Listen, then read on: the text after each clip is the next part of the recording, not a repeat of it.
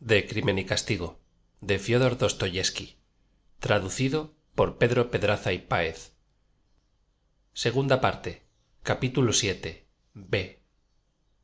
Todos se apartaron. La confesión duró muy poco tiempo. Marmeladov no se hallaba en estado de discurrir. Sólo podía lanzar sonidos entrecortados e ininteligibles. Catalina ivanovna fue a arrodillarse en el rincón inmediato a la chimenea e hizo que se arrodillasen delante de ella los dos niños. Lidotchka no hacía más que temblar. El pequeñuelo de rodillas imitaba los grandes signos de cruz que hacía su madre y se prosternaba dando en el suelo con la frente lo que parecía divertirle. Catalina ivanovna se mordía los labios y contenía las lágrimas. Rezaba arreglando al mismo tiempo la camisa del pequeñuelo sin interrumpir su oración y sin levantarse consiguió sacar de la cómoda un pañuelo del cuello que echó sobre los hombros desnudos de la niña. En tanto la puerta de comunicación había sido abierta de nuevo por los curiosos vecinos. En el descansillo había también aumentado el grupo de espectadores. Se encontraban en él todos los inquilinos de los diversos pisos pero sin franquear el umbral de la estancia toda esta escena estaba alumbrada por un cabo de vela.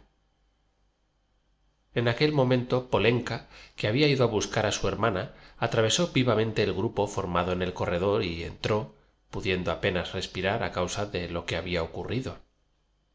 Después de quitarse el pañuelo buscó con los ojos a su madre y acercándose a ella le dijo ahí viene. La he encontrado por la calle catalina ivanovna la hizo arrodillarse a su lado. Sonia se abrió paso tímidamente y sin ruido por en medio de la gente. En aquella habitación que era la imagen de la miseria de la desesperación y de la muerte su entrada repentina produjo extraño efecto. Aunque muy pobremente vestida iba muy ataviada con ese aire llamativo que distingue a las pobres mujerzuelas del arroyo al llegar a la entrada del aposento la joven se detuvo en el umbral y echó al interior una mirada de asombro.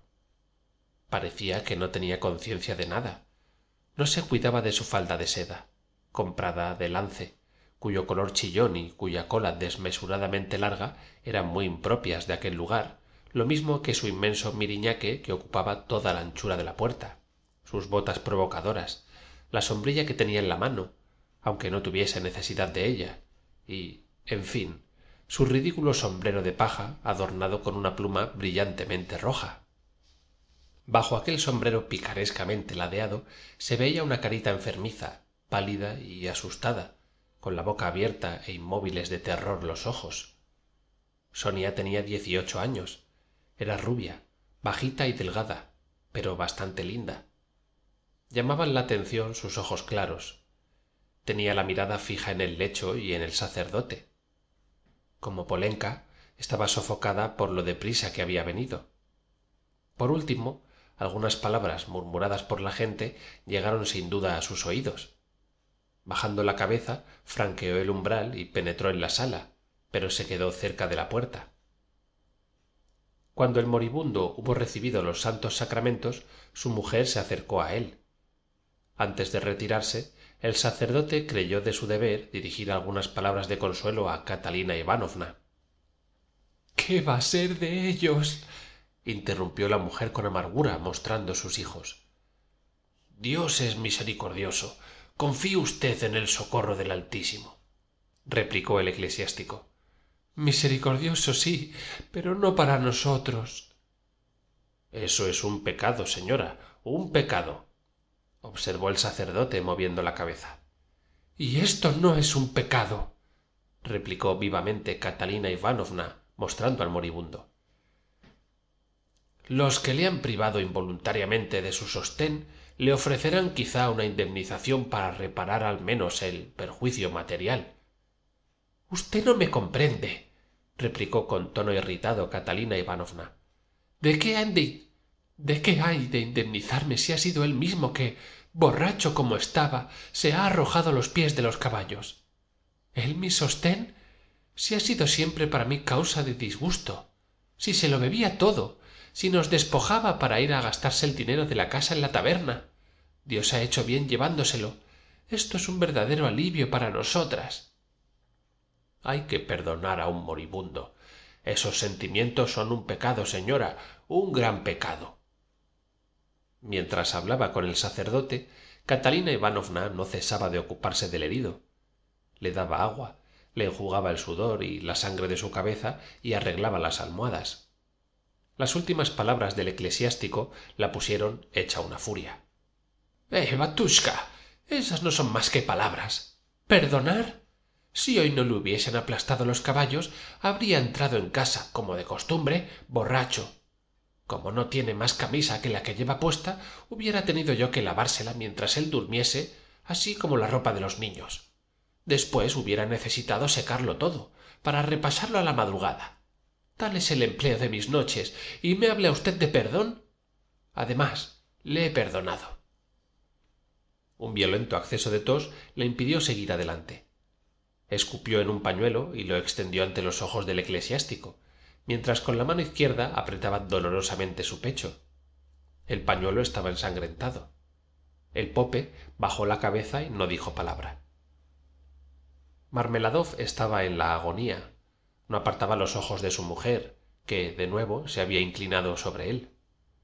Tenía deseos de decirle algo.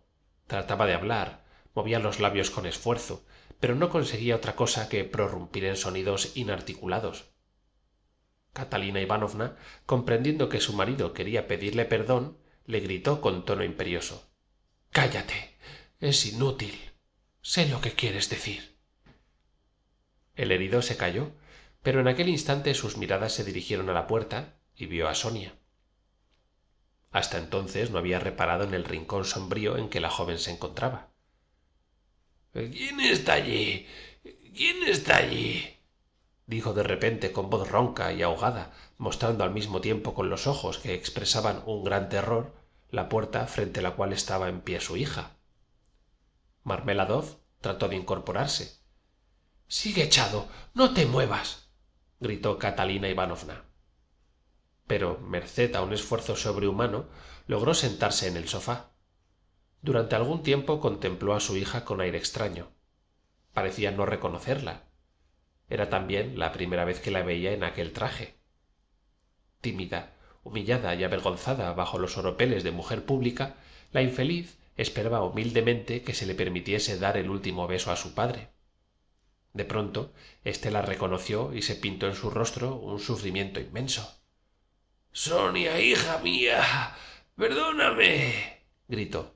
Quiso tender hacia ella la mano y perdiendo su punto de apoyo rodó pesadamente por el suelo se apresuraron a levantarle y le pusieron en el sofá pero ya todo era inútil. Sonia casi sin poder sostenerse lanzó un débil grito corrió hacia su padre y le besó. El desdichado expiró en los brazos de su hija. Ha muerto exclamó catalina ivanovna ante el cadáver de su marido. Qué hacer ahora cómo pagaré el entierro cómo daré de comer mañana a mis hijos raskolnikov se aproximó a la viuda. Catalina ivanovna le dijo la semana pasada me contó su marido toda la vida de usted sin omitir detalle. Puede estar segura de que me habló de usted con verdadero entusiasmo. Desde aquella tarde al ver cuánto la estimaba cuánto amaba y honraba usted a pesar de su malhadada debilidad desde aquella tarde repito soy su amigo permítame pues que le ayude a cumplir sus últimos deberes con el difunto. Aquí tiene usted veinte rublos y si mi presencia puede serle de alguna utilidad yo vendré a verla a usted muy pronto. Adiós. Y salió precipitadamente de la sala. Pero al atravesar el descansillo encontró entre el grupo de curiosos a nikodin fomitz que había tenido noticia del accidente e iba a cumplir con los deberes de su cargo llenando las formalidades propias del caso desde la escena ocurrida en la oficina de policía el comisario no había vuelto a ver a raskolnikov. Sin embargo le reconoció en seguida ah es usted le preguntó. Ha muerto contestó raskolnikov. Le han asistido un médico y un sacerdote. Nada le ha faltado. No moleste usted a la pobre viuda. Está tísica y su nueva desgracia le será funesta. Consuélela usted. Sé que usted es un hombre muy bueno añadió sonriendo y mirando frente a frente al comisario. Está usted manchado de sangre dijo nikodin fomich que acababa de ver algunas manchas recientes en el chaleco de su interlocutor. Sí me ha caído encima. Estoy empapado en sangre agregó el joven con extraño acento. Después sonrióse saludó al comisario con un movimiento de cabeza y se alejó. Bajó las escaleras sin apresuramiento una especie de fiebre agitaba todo su ser. Sentía que una vida potente y nueva brotaba de repente en él. Podía compararse esta sensación a la de un condenado a muerte que recibe a última hora el inesperado indulto. En medio de la escalera se hizo a un lado para dejar pasar al sacerdote que volvía a su domicilio. Los dos hombres cambiaron un silencioso saludo. Cuando raskolnikov bajaba los últimos escalones oyó pasos presurosos detrás de sí alguien trataba de alcanzarle. En efecto polenka corría en pos de él gritándole oiga usted caballero oiga usted raskolnikov se volvió. La niña descendió apresuradamente el último tramo y se detuvo enfrente del joven en un escalón por encima de él. Un débil resplandor provenía del patio. Raskolnikov examinó el rostro demacrado de la niña. Polenka le miraba con alegría infantil que hacía resaltar su delicada belleza se le había confiado una misión que evidentemente le agradaba mucho. Oiga usted cómo se llama usted ah dónde vive usted preguntó precipitadamente raskolnikov le puso las manos en los hombros y la contempló con una especie de felicidad. Por qué experimentaba tal placer mirando a la niña ni él mismo lo sabía. Quién te manda mi hermana sonia respondió la niña sonriendo aún más alegremente. Ya suponía yo que venías de parte de tu hermana. Sonia me envió primero pero en seguida mamá me dijo ved corriendo polenka quieres mucho a tu hermana sonia la quiero más que a todo el mundo afirmó con singular energía polenka y su sonrisa tomó de repente una expresión seria. Y a mí me querrás en lugar de responder la niña aproximó la cara a la del joven y presentó cándidamente la boca para besarle. De repente con sus bracitos delgados como cerillas estrechó fuertemente a raskolnikov e inclinando la cabeza en el hombro del joven se puso a llorar en silencio. Pobre papá dijo al cabo de un momento levantando la cabeza y enjugándose las lágrimas con la mano. ahora no se ven más que desgracias añadió sentenciosamente con esa gravedad particular que afectan los niños cuando quieren hablar como las personas mayores. Te quería tu papá quería más a lidotska respondió en el mismo tono serio. Su sonrisa había desaparecido. Sentía predilección por ella porque es la más pequeña y porque está delicada. Siempre le traía cosas. Nos enseñaba a leer me daba lecciones de gramática y doctrina añadió la niña con dignidad mamá no decía nada pero nosotros sabíamos que esto le daba gusto y papá también lo sabía. Mamá quiere enseñarme el francés porque ya es tiempo de comenzar mi educación. Sabes rezar vaya si sabemos desde hace mucho tiempo. Yo como soy la mayor rezo sola. Kolia y lidotska dicen sus oraciones en voz alta con mamá.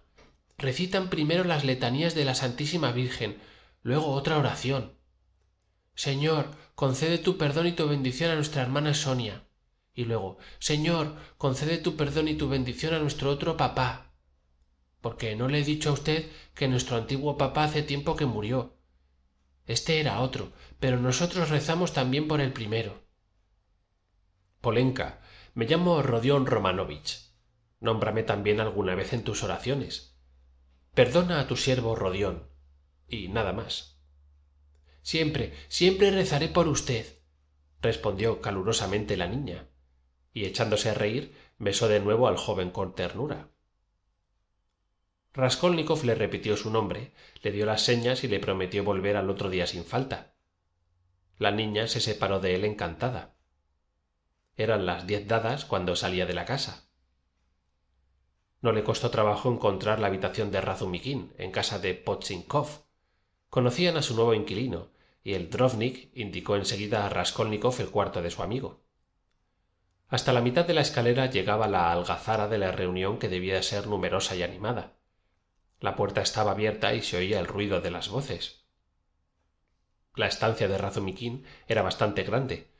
La reunión se componía de unas quince personas. Raskolnikov se detuvo en la antesala. Detrás del tabique había dos grandes samovars botellas platos y fuentes cargados de pastas. Dos criados de la patrona se agitaban en medio de todo aquello. Raskolnikov hizo que llamasen a razumiquín este se presentó muy contento. A la primera ojeada se adivinaba que había bebido con exceso y aunque en general a razumiquín le fuese imposible emborracharse por esta vez probaba su exterior que no había podido contenerse. Escucha comenzó a decir he venido con el solo objeto de decirte que en efecto has ganado la apuesta y que nadie sabe lo que puede pasar. En cuanto a entrar ahí no. Estoy muy débil. Apenas si puedo tenerme en pie. De modo que buenas noches y adiós. Mañana pásate por mi casa. Sabes tú lo que voy a hacer acompañarte.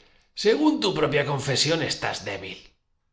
Y tus invitados quién es ese hombre de cabello rizado que acaba de entreabrir la puerta ese quién lo sabe debe ser un amigo de mi tío o acaso un señor cualquiera que ha venido sin invitación los dejaré con mi tío. Es hombre inapreciable. Siento que no puedas trabar conocimiento con él. Por lo demás que el diablo se los lleve. Nada tengo que hacer ahora con ellos. Necesito tomar el aire de modo que has llegado a propósito amigo mío. Dos minutos más tarde hubiera caído sobre ellos. Dicen tales majaderías. No puedes imaginarte de qué divagaciones suelen algunos hombres ser capaces. Digo si puedes imaginártelo. Acaso nosotros no divagamos también ea dejémosle decir necedades. No siempre tendrán ocasión de colocarlas. Espera un momentito. Voy a traer a zosimov. El doctor acudió con extraordinario apresuramiento a ver a al echar la vista encima a su cliente se manifestó en su rostro una gran curiosidad que bien pronto se desvaneció. Es menester que se acueste usted en seguida dijo al enfermo y tome un calmante para procurarle un sueño apacible. Aquí tiene usted esos polvos que yo he preparado hace poco. Los tomará usted ciertamente respondió raskolnikov. Harás bien en acompañarle dijo zosimov dirigiéndose a razumiquín veremos mañana cómo está. Hoy no va mal. Ha cambiado mucho en poco tiempo. Cada día se aprende una cosa nueva. Sabes lo que zosimov me decía hace un momento por lo bajo comenzó a decir con voz pastosa razumiquín cuando los dos amigos estuvieron en la calle. Me recomendaba que hablase contigo en el camino que te hiciera hablar y que le contase en seguida tus palabras porque se le ha metido entre ceja y ceja que estás loco o que te encuentras a punto de estarlo. Qué te parece en primer lugar tú eres tres veces más inteligente que él.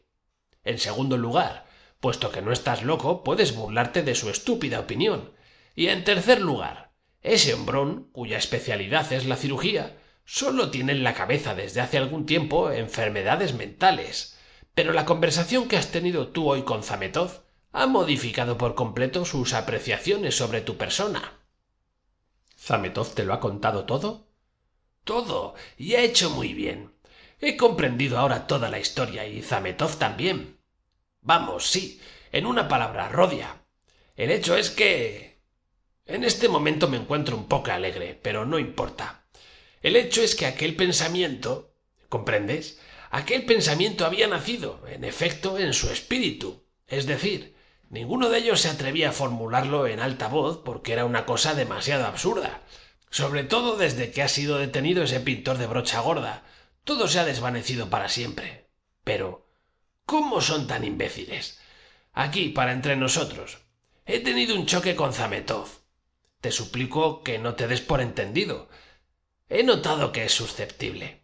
Ese incidente ocurrió en casa de luisa pero actualmente todo está esclarecido fue principalmente ese ilia petrovich quien se fundaba en tu desvanecimiento en la comisaría pero él mismo le dio vergüenza luego de semejante suposición. Yo sé raskolnikov escuchaba con avidez. Bajo la influencia de la bebida razumiquín hablaba sin tino. Yo me desvanecí entonces porque hacía demasiado calor en la sala y porque el olor de la pintura me trastornó contestó.